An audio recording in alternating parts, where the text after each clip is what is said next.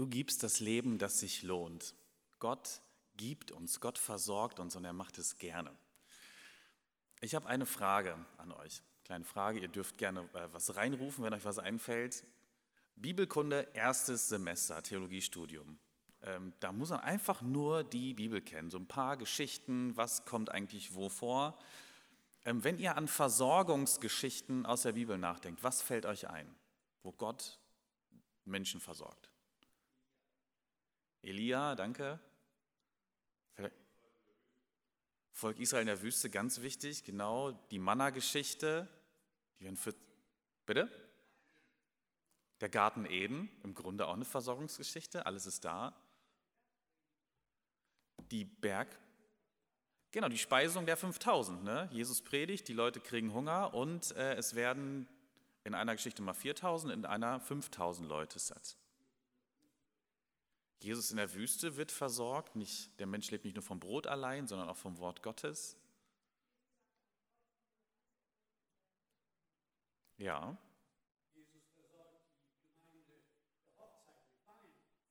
Stimmt, stimmt. Auch eine schöne Versorgungsgeschichte. Mit viel Wein und mit gutem Wein. Äh, ja, vielen Dank. Äh, erstes Semester könnt ihr direkt überspringen. direkt einsteigen ist ja tatsächlich die wichtigste Grundlage für ein Theologiestudium, ist die Bibel einfach mal zu kennen. Ähm, Finde find ich toll, dass euch so viele Geschichten einfallen. Heute geht es um eine ganz bestimmte. Herr Matz hat sie genannt, es geht um Elia. Die Elia-Geschichte, die gefällt einem oft nicht als allererstes ein, die steht irgendwo in 1. Könige 17. Da beginnt die Elia-Geschichte und ich lese euch die ersten 16 Verse vor, die uns von äh, Elia erzählt werden. 1. Könige 17. Elia, der Prophet aus dem Dorf Tischbe in der Landschaft Gilead, sagte zu Ahab, so gewiss der Herr, der Gott Israels lebt, in dessen Dienst ich stehe, in den nächsten Jahren wird weder Tau noch Regen fallen, bis ich es befehle. Darauf erging das Wort des Herrn an Elia. Er sagte zu ihm, Bring dich in Sicherheit, Geh nach Osten über den Jordan und versteck dich am Bach Krit. Aus dem Bach kannst du trinken, und ich habe den Raben befohlen, dass sie dir zu essen bringen. Elia gehorchte dem Befehl des Herrn, ging auf die andere Jordanseite an den Bach Krit und blieb dort. Morgens und abends brachten ihm die Raben Brot und Fleisch, und Wasser bekam er aus dem Bach. Aber weil es nicht regnete, trocknete der Bach nach einiger Zeit aus. Da erging das Wort des Herrn an Elia. Er sagte zu ihm, Geh in die Stadt Sarepta in Phönizien und bleib dort. Ich habe einer Witwe befohlen, dich mit Essen und Trinken zu versorgen. Elia machte sich auf den Weg und ging nach Sarepta. Als er ans Stadttor kam, traf er dort eine Witwe, die Holz auflas. Bring mir doch etwas Wasser, bat er sie. Als sie wegging, um es zu holen, rief er ihr nach, Bring auch etwas Brot mit. Doch sie sagte, so gewiss der Herr, dein Gott lebt, ich habe kein Bissen mehr, nur noch eine Handvoll Mehl im Topf und ein paar Tropfen Öl im Krug. Ich lese gerade ein paar Holzstücke auf und will mir und meinem Sohn die letzte Mahlzeit bereiten. Dann müssen wir sterben. Elia erwiderte, Geh heim und tu, was du vorhast. Aber backe zuerst für mich ein kleines Fladenbrot und bring es zu mir heraus. Den Rest kannst du dann für dich und deinen Sohn zubereiten. Hab keine Angst, denn der Herr, der Gott Israels, hat versprochen, der Mehltopf wird nicht leer und das Öl im Krug versiegt nicht, bis ich es wieder regnen lasse. Die Frau ging und tat, was Elia ihr aufgetragen hatte. Und wirklich hatten die drei jeden Tag zu essen. Der Mehltopf wurde nicht leer und das Öl im Krug versiegte nicht, wie der Herr es durch Elia versprochen hatte. Gerade schon gesagt, das ist der, der Anfang, die allerersten Verse der Elia-Erzählung in der Bibel. Hier beginnt die Geschichte. Die ersten Worte sind Elia sprach. Es geht mit Elia los. Und der Name ist hier direkt Programm. Das ist bei ganz, ganz vielen alttestamentlichen Geschichten so, bei ganz vielen Namen ist es so. Der Name hat eine ganz, ganz tiefe Bedeutung und es lohnt sich, den anzuschauen. Elia ist eine Zusammensetzung aus zwei ähm, Gottesbegriffen, Elohim und Jahwe. Elia. Und es bedeutet übersetzt, Jahwe ist mein Gott. Das ist die Bedeutung dieses Namens. Jahwe ist mein Gott und niemand anders. Man nennt Elia auch den Prophet des ersten Gebotes. Jetzt müsste man das erste Gebot kennen. Ne? Ich glaube, viele von euch kennen es tatsächlich. Das erste Gebot lautet, ich bin der Herr, dein Gott. Ich habe dich aus Ägypten herausgeführt, ich habe dich aus der Sklaverei befreit, du sollst keine anderen Götter neben mir haben. Ich bin der Herr, dein Gott. So beginnen die zehn Gebote. Bei allem, was Elia macht, bei allem, bei der ganzen Elia-Geschichte geht es im Grunde genommen nur darum, genau das zu zeigen. Jahwe ist der Gott und sonst keiner. Elia möchte dem Volk Israel zeigen, wem das Volk eigentlich seine Existenz verdankt und wem das Volk nachfolgen soll. Also ich bin der Herr dein Gott und Elia antwortet quasi mit seinem ganzen Leben, mit seiner ganzen Person, sogar mit seinem Namen darauf, du bist der Herr, mein Gott. Zu Elias Zeit war es so, dass es, ein, ähm, dass es eben nicht so war. Es, war, es gab nicht nur Jahwe. Ähm, es gab äh, große Konkurrenz von Baal. Damals war es so, dass das Nord- und das Südreich getrennt waren und im Nordreich des Volkes Israel ähm, gab es einen ganz, ganz starken Baalskult. Also man hat diesem Gott Baal äh, gedient, ihn angebetet. Ähm, damals hat Ahab, der König, die phönizische Prinzessin Isabel zur Frau genommen und die hat diesen Baalskult mit allen Mitteln propagiert, hat auch keine Mittel, keine Gewalt gescheut, um das durchzusetzen. Jahwe, das war der Gott, den Israel in der Wüste kennengelernt hat, in der Kargheit, in der Trockenheit, da, wo es im Grunde nichts gab, hat Gott sie 40 Jahre lang versorgt. Haben wir gerade schon gehört. Das ist der Gott der Wüste, der das Volk durch Felsen und Sand führt und es ist trotzdem alles da. In das Land, in das jetzt die Israeliten gekommen sind, war das ein bisschen anders in dem Land. Ähm, Baal war anders, weil das Land auch anders war. Baal war der Gott der Fruchtbarkeit. Die Bewohner der kanaanäischen Ebenen, wo die Israeliten dann reinkamen, die kannten volle Felder, dicke, saftige Trauben, alte und reiche Ölbäume, die da standen, eine gute Ernte, die kannten Regen. Und das haben sie alles Baal zugeschrieben. Und die Israeliten ließen sich mit der Zeit auch darauf ein. Das macht ja auch irgendwie ein bisschen Sinn. Guck mal, äh, das ist ja alles total fruchtbar, dann muss auch ein anderer Gott dafür zuständig sein. Und jetzt passiert hier das, das Unerwartete. Es regnet plötzlich nicht mehr. Und in dieser Geschichte kommt es gewissermaßen zum Showdown zwischen Jahwe und Baal. Und die Frage ist, wer versorgt euch denn jetzt? Elia nimmt einen glasklaren Standpunkt ein. Er sagt, es ist Jahwe, mein Gott, unser Gott, der den Regen ausbleiben lässt. Es ist aber auch der Gott, der uns schon immer versorgt hat und uns weiter versorgen wird. Und Elia tritt sogar vor den König, traut sich ihm das ins Gesicht zu sagen. Ähm, in dem Augenblick wird es natürlich gefährlich und er muss fliehen. Elia flieht in den Osten, an den Bach Krit. Er entzieht sich dem Einflussbereich Ahabs, ist erstmal sicher. Ahab hat keine Ahnung, wo er ist. Und Elia findet sich wieder in der Wildnis und in der Einsamkeit.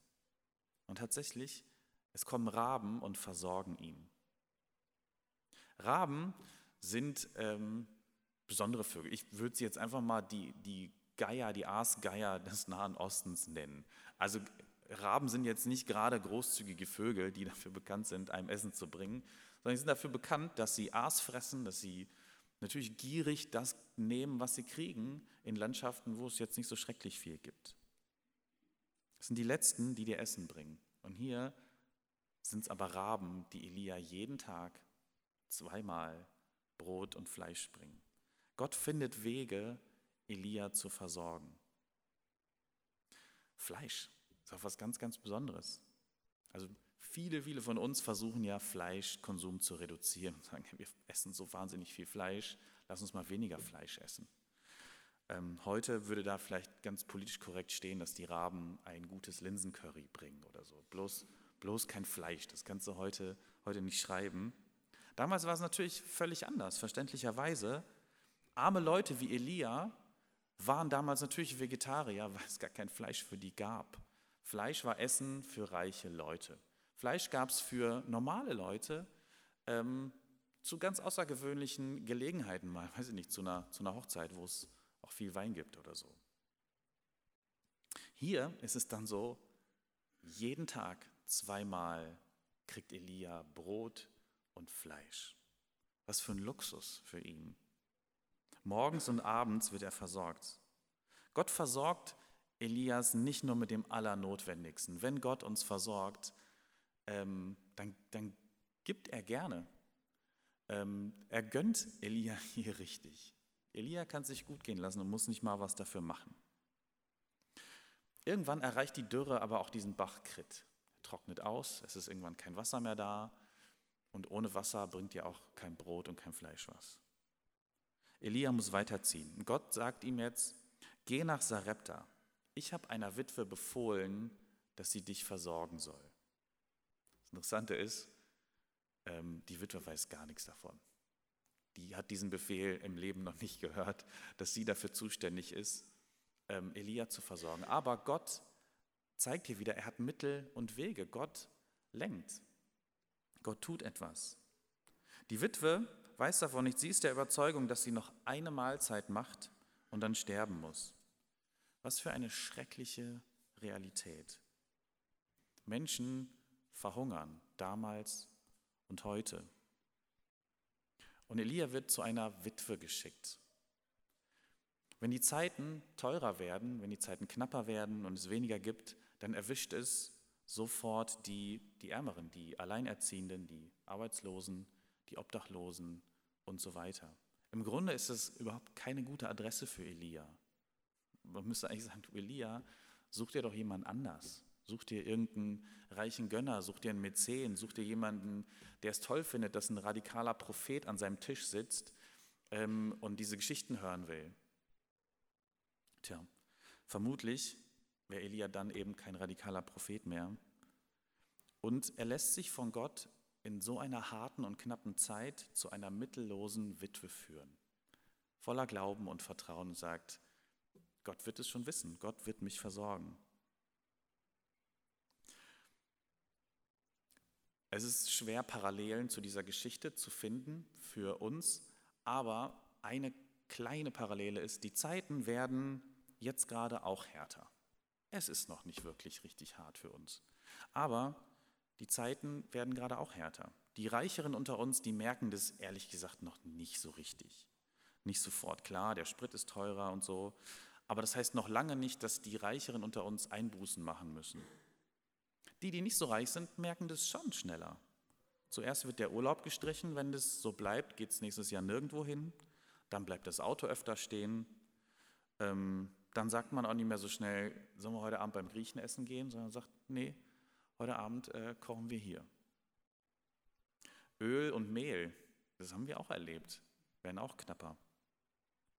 Aber für viele von uns ist das immer noch kein echtes Problem. Es ist mehr ein Witz, weil in Holland eben einige Frittenbuden keine Fritten mehr haben. Was ist das denn für eine Frittenbude? Es ist zum Glück für uns noch lange nicht so schrecklich und hoffentlich wird es das auch nie, wie für die Witwe hier in der Geschichte. Ihr sieht man den Hunger ähm, und die Angst mit Sicherheit an. Stellt euch das nur mal vor, wie furchtbar. Vor sich nur noch eine Handvoll Mehl und Öl zu haben, das war's. Kein Lidl, kein Rewe um die Ecke, der noch genug andere Produkte hat. Sie hat nichts. Nichts mehr. Ich kann mir nur ansatzweise vorstellen, wie schrecklich die Situation sein muss, wenn dein Kind Hunger hat und weint. Und wenn du nur noch ein Brot machen kannst. Und du weißt, dass dann der Hungertod wartet. Und du überlegst gar nicht mehr, wo kriege ich denn noch Essen her? Es gibt einfach keins mehr. Du überlegst, was du deinem Kind sagst und wie du es vielleicht trösten kannst. Allein beim Nachdenken darüber dreht sich mir der Magen um, weil es so fürchterlich ist. Und es ist ja keine fiktive Situation. Es ist die brutale Realität damals und heute für viele Menschen. Über Dürren nachzudenken, über Dürren zu predigen, über Trockenheit, schlechte Ernten, das wird gefühlt schon realer. Die Dürre ist nicht mehr in Afrika, dort, wo sie für uns jahrzehntelang hingehört hat und wo wir uns beschämenderweise einfach daran gewöhnt haben.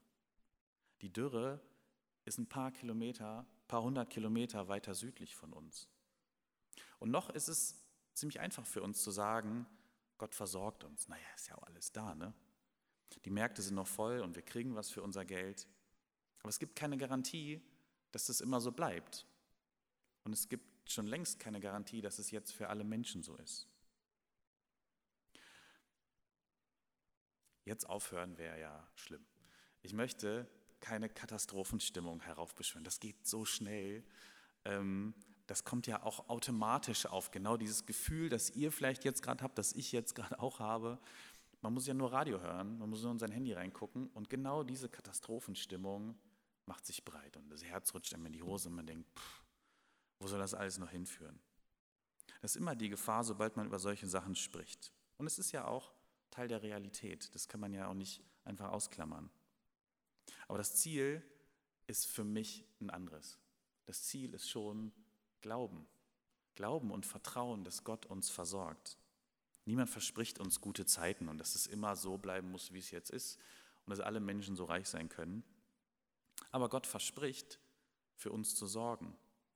Gott versorgt die Witwe. Das Mehl ist nicht alle geworden und der Krug ist nicht leer geworden. Ich weiß nicht, ob ihr äh, Johannes Hartl kennt. Der hat in letzter Zeit einen Gedanken ähm, weitergetragen, den ich für mich total wichtig und äh, wichtig fand. Ähm, er hat gesagt, wir schauen auch als Christen, aber auch generell als Gesellschaft auf die ganzen Katastrophen, die uns umgeben, die mehr und mehr werden, Klima, Krieg, Epidemie und so weiter.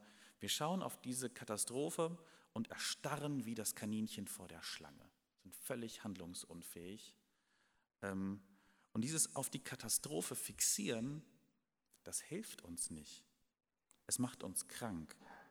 Wir entwickeln Ängste, wir entwickeln Depressionen, wir verlieren an Lebensfreude und wir verlieren an Kraft, überhaupt noch handeln zu können, etwas verändern zu können, auch eine positive Haltung zu haben, da geht noch was, natürlich können wir etwas ändern, natürlich gibt es Gott noch und er kümmert sich. Es geht dabei nicht darum, Realität auszuklammern oder nicht mehr draufzuschauen, aber das nicht zu unserer einzigen Realität zu machen.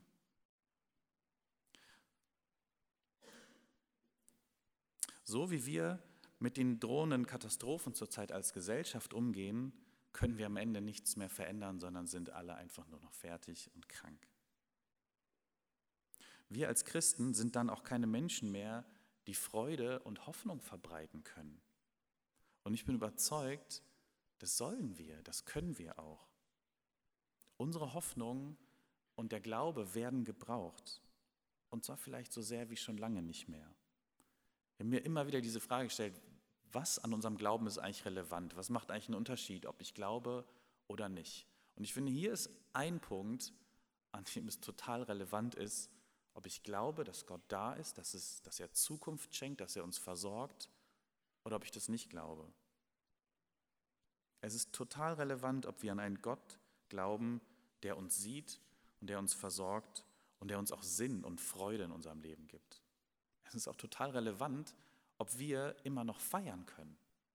Und zwar nicht als Menschen, die ganz ignorant einfach nur Ressourcen verschwenden, äh, sich ablenken und abstumpfen, sondern als Menschen, die ähm, bei ihrem Feiern teilen, die großzügig sind, die für andere da sind, die Hoffnung tatsächlich verbreiten und Freude verbreiten und sagen, Gott ist nicht weg. Gott hat uns und diese Welt noch lange, lange nicht vergessen. Es gibt Grund, sich zu freuen. Die Witwe und Elia kommen zusammen durch diese Krise. Das ist, glaube ich, auch so ein Punkt, der wichtig ist. Der eine bringt Glauben mit, die andere bringt ein bisschen Brot äh, und Öl, äh, bisschen Öl und Mehl mit. Und zusammen und mit Vertrauen auf Gott kommen sie durch diese Krise. Ich glaube, Teilen und Glauben sind total wichtig. Glauben und Teilen sind, glaube ich, auch eine Voraussetzung oft, so ein Wunder überhaupt zu erleben. Manchmal denkt man ja, wenn ich ein Wunder erlebe, dann glaube ich, dann fällt es mir leicht. Kann sein, dass da was dran ist, aber in den allermeisten Fällen ist es, glaube ich, genau andersrum. Wer glaubt, wer Gott vertraut und wer teilt, der erlebt ein Wunder und nicht andersrum.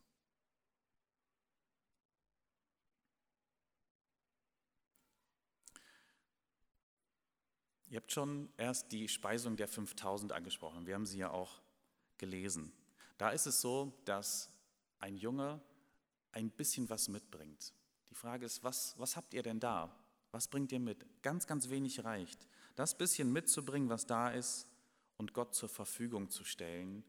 Und dann wird etwas daraus. Dann werden plötzlich 5000 Menschen satt. Oder Elia, die Witwe und der Sohn werden satt und kommen durch diese harte Zeit. Ich habe ein paar Fragen an dich, für euch mitgebracht. Wie ist es jetzt gerade, wo es so ein bisschen knapper wird und wo man merkt, ah, an einigen Stellen ist es nicht mehr so wie vor drei, vier, fünf Jahren, als alles kein Problem war. Wie ist es? Fängst du an zu horten? Denkst du immer mehr nur noch an dich? Ertappst du dich vielleicht bei dem Gedanken, dass ähm, du öfter an deinen eigenen Kontostand denkst und wie man das jetzt sichern kann, was man hat? Ähm, wie du durch diese Krise am besten durchkommst?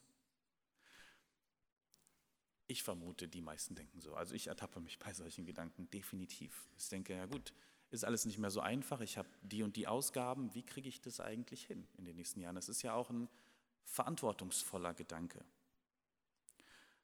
Sparen ist total wichtig in solchen Zeiten. Klar, es ist wichtig, dass wir an bestimmten Stellen sparsamer werden.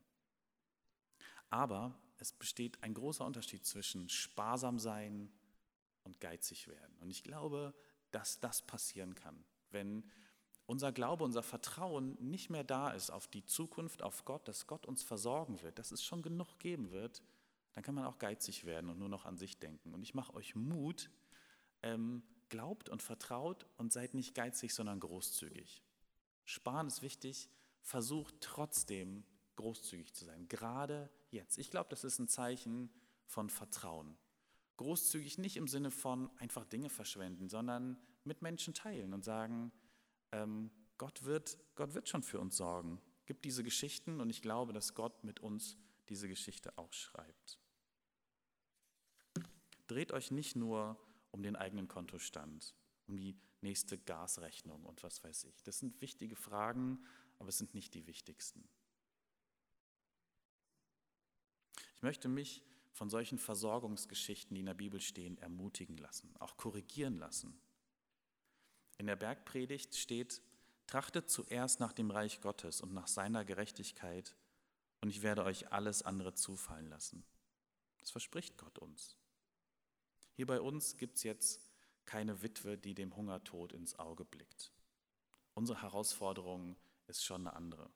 Unsere Herausforderung ist, unser Herz weich und offen zu lassen für Gott, für die Fülle, die er uns schenkt, dass wir immer noch genug haben, um zu teilen und genug haben, um nicht nur auf uns zu schauen. Unsere Herausforderung ist, uns nicht von den drohenden Katastrophen bestimmen zu lassen, sondern von Gott. Davon, dass Gott uns Dinge versprochen hat, dass Gott diese Welt gemacht hat, dass Gott für uns da ist, dass Gott uns liebt. Elia ist nämlich nicht einfach nur irgendein Prophet. Er ist eine lebendige Erinnerung. Jahwe ist mein Gott. Der Jahwe, der selbst in der, äh, der Gott, der selbst in der Wüste ein Volk versorgt bekommt, ähm, der Wege und Mittel hat. Baal war damals ein Kult, der spielt natürlich für uns überhaupt gar keine Rolle mehr. Ähm, die meisten kennen diesen Gott noch nicht mal. Aber die Versuchung, andere Götter zu haben, sich auf Dinge, auf Ängste zu fixieren, ähm, das spielt eine total große Rolle für uns. Und die Herausforderung, Gott wirklich zu vertrauen, dass er uns versorgt, ähm, ist heute so aktuell wie damals. Da mache ich euch Mut. Ähm, ladet Menschen ein, teilt weiterhin, seid großzügig. Wenn ihr euch bei dem Gedanken ertappt, ah, ich habe ja nicht mehr so viel und bin ein bisschen knapper, das ist okay, das stimmt, es ist wirklich so. Seid trotzdem, versucht trotzdem großzügig zu sein und unserem Gott viel zuzutrauen. Das ist auch ein Grund, warum wir heute das Abendmahl feiern. Als ich den Text gelesen habe und gemerkt habe, es geht um die Versorgung Gottes, da habe ich gedacht, wir, wir müssen heute das Abendmahl feiern. Eigentlich, wenn es ganz richtig macht, ist es immer der erste Sonntag äh, im Monat. Aber ähm, man muss ja nicht immer alles richtig machen. Ich habe gedacht, das, das ist, dieser Tisch ist das regelmäßige Versprechen für uns, dass Gott uns nicht vergisst, dass er uns versorgt mit allem, was wir brauchen für unsere Seele, für unseren Geist und auch für unseren Körper. Amen.